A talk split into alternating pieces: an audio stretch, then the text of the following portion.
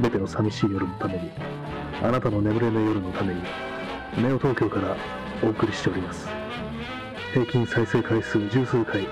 夜部屋で朝を待つ。お相手は、私、新谷明と申します。お聴きいただいているナンバーは、レイ・マクベイヒズ・オーケストラの1969年のアルバム、リターン・オブ・ザ・チャンピオンズから、オン・ザ・ストリートに・住む街角でした。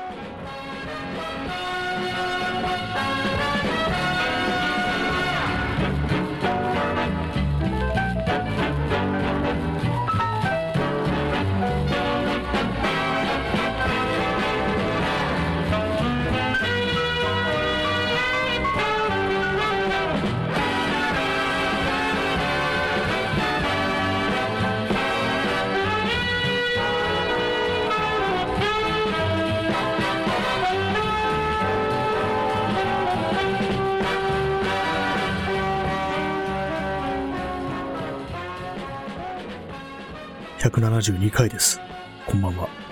夜部屋で朝を待つ。スタートです。いつも大体あの、こんばんはっていう一言からスタートしてるんで、今日は、まず回数を言ってみました。というわけで始まりました第172回ですけども、本日は3月15日21時27分ですね。えー3月も半分過ぎてしまったということで、この間の3月11日を迎えて、震災から10年だなんだって言ってたのが、もう結構前なような気がしてきてしまいましたけれども、まあほんの数日前なんですよね。まあそういうわけで、本日はあのお便りが来てるんで、そちらの方から読んでいきたいと思います。えーラジオネーム、えークンランさん。はい、えー、新谷さん、こんばばば、こんばばは。まあ、そのまま読み読みますね、えーシェルター作りのことを一般的にシェルタリングというようですが、シェルタリングといえば、シェルタリングスカイという映画が昔ありましたね。核戦争の恐怖を抱えた世代が、シェルター作りに勤しみ、ふと作業の手を止めた時に、見上げる空に関しての映画だったのでしょうか。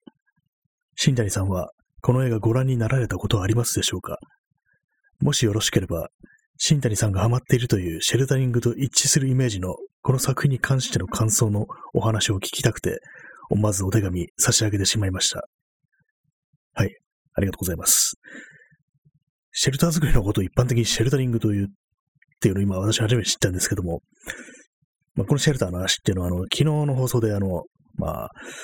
そのコロナ対策打つ手なしみたいなそういう話が出てたんで、次に来るのはまあ、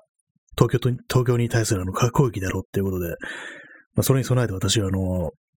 シェルターを、核シェルターを作ってるというね、まあそういうようなことを言ったんですけども、まあそこを、それを受けてね、こう、お便りいただいてというわけなんですけども、確かにシェルターを作るイコールシェルタリングっていうのはなんかこう、合ってるような気もしますね。シェルタリングといえば、シェルタリングスカイという映画が昔ありましたね。ありましたね。ちょっとさっき調べてみたんですけども、確かに90年ぐらいの映画で、ベルナルト・ベルトリッチっていう人の映画ですね。結構文芸対策的なそういう扱いっぽいですね。音楽があの、坂本龍一っていうことらしいです。YouTube でね、ちょっと聞いてみたら、確かになんかこれ聞いたことあるなみたいな、そんな感じでしたね。で、この映画、あの、私は見たことないんですけども、これあの、シェルター作りの映画なのかなと思って、ちょっと予告編とか見てみたんですけども、どうも、それではないっぽいですね。ちょっと砂漠っぽいようなね、風景が結構ね、出てきてて、もしあるとしたら、シェルターから出てきた、ね核戦争後の風景なのかななんていうふうに思ったりしたんですけども、どうもそうでもないような気です気がしますね。これ、シェルタリングスカイというタイトルが意味するところってのは、ちょっと検索したところ、どうもあの、シェルターっていうのはこう地球のことで、空より下の地球のことで、要は宇宙という、まあ、虚無の空間から守られているということらしいですね。まあ、映画の内容とかちょっと見て限り、まあ、別に一切 SF 的な要素はないんですけども、まあ、それこそ文芸作品ということらしいんですけども、まあ、以上ですね。まあ、本当に見たことないんで、そのぐらいしか出てこないんですけども、なんか長そうな映画ですね。その何分あるかどうかわかんないですけども、これは確実にこの雰囲気からして、2時間半から3時間割るっていうような、そういう空気が漂ってるんですけども、まあベルナルド・ベルトリッチって、他何があったかなと思うんですけども、多分まあ、見たことないですね、他の作品も。まあ、あんまりこう文芸対策的なものを考えてみればそんなに通ってきてないなっていうふうに思うんで、まあ基本、こうまあ娯楽として映画っていうものは見てるななんていうふうに思ったりしてますね。まあそういうわけで、シェルタリングスカイについてのお便りでしたけれども、まあ、シェルター作りはまあそんなはかどってないですね。まあ、まあ、最終的にはあのアルミホイルをね、体に巻いて地面に埋まるっていう、そういう方法があるんで、それでね、まあこう、乗り切ろうかなというふうに思ったりしてますね。ま、そういうわけでまあ、今日は特に何も起きてないんですけども、なんかこう最近、あれですね、何も思わないっていうか、なんかあんまこう、感情が動かないっていうような、そういう感じで、で、まあ、たまにこうイライラするみたいな、そういう、まあ、プラスのことが全然ないですね。ま、そんなような感じなんですよね。どうかすると本当にこう、無に近い状態になってしまうっていうようなところで、たまになんか思うと、なんか、あんまりいいことじゃなかったりするっていう感じですね。今、こう、この放送録音してて、なんかまた急にちょっと暗い気持ちに襲われてきたような感じがしますね。まあ、これも、何なんですかね。割となんかこう、今んとこ、一日以上開けたことがない。一日だけですよね、開け、間開けたっていうのは。二日連続とかでやれなかったって日はないんで、今度はそれにちょっと囚われてるような気がしますね。昨日やんなかったから今日はやんなきゃ、みたいなちょっと気持ちっても少しずつ出てきてるっていうような気もするんですけども、ちょっとわかんなくなってきましたね、このポッドキャストというものが。あんまりこう、ど、どこをどうしていったらいいっていうものがちょっと見えなくな、本格的に見えなくなってきたというか、なんか最近本当に、独り言って全然言わないタイプなんですけども、最近ちょっと悪態っぽいのがなんかちょっとちらほら出てくるようになって、ってなんか変ですね。やばいです。かもしんないですね。まあ、というわけで、本日8分話したところで短いですけども、終わりたいと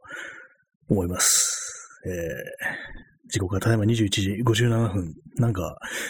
まあ、そういうわけで、本日は皆様、ご清聴ありがとうございました。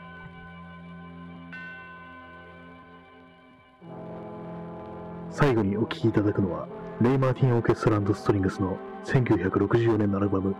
Dancing After Dark から、 Three O'Clock in the Morning。この曲でお別れとなります。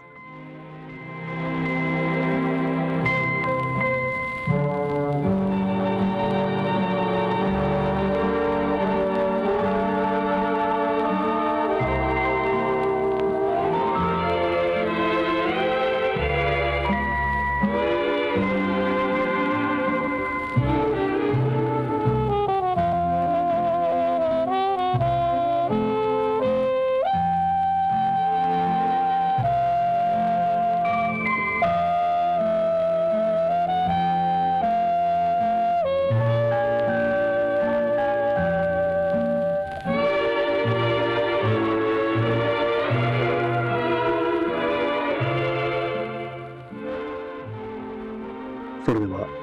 本日の放送をすべて終了いたします。どちら様も日の元、戸締まり、ご用心してお休みくださいませ。どうか皆様にとって明日という日が良い一日でありますように。2021年のネオ東京から本放送をお送りいたしました。それでは、さようなら。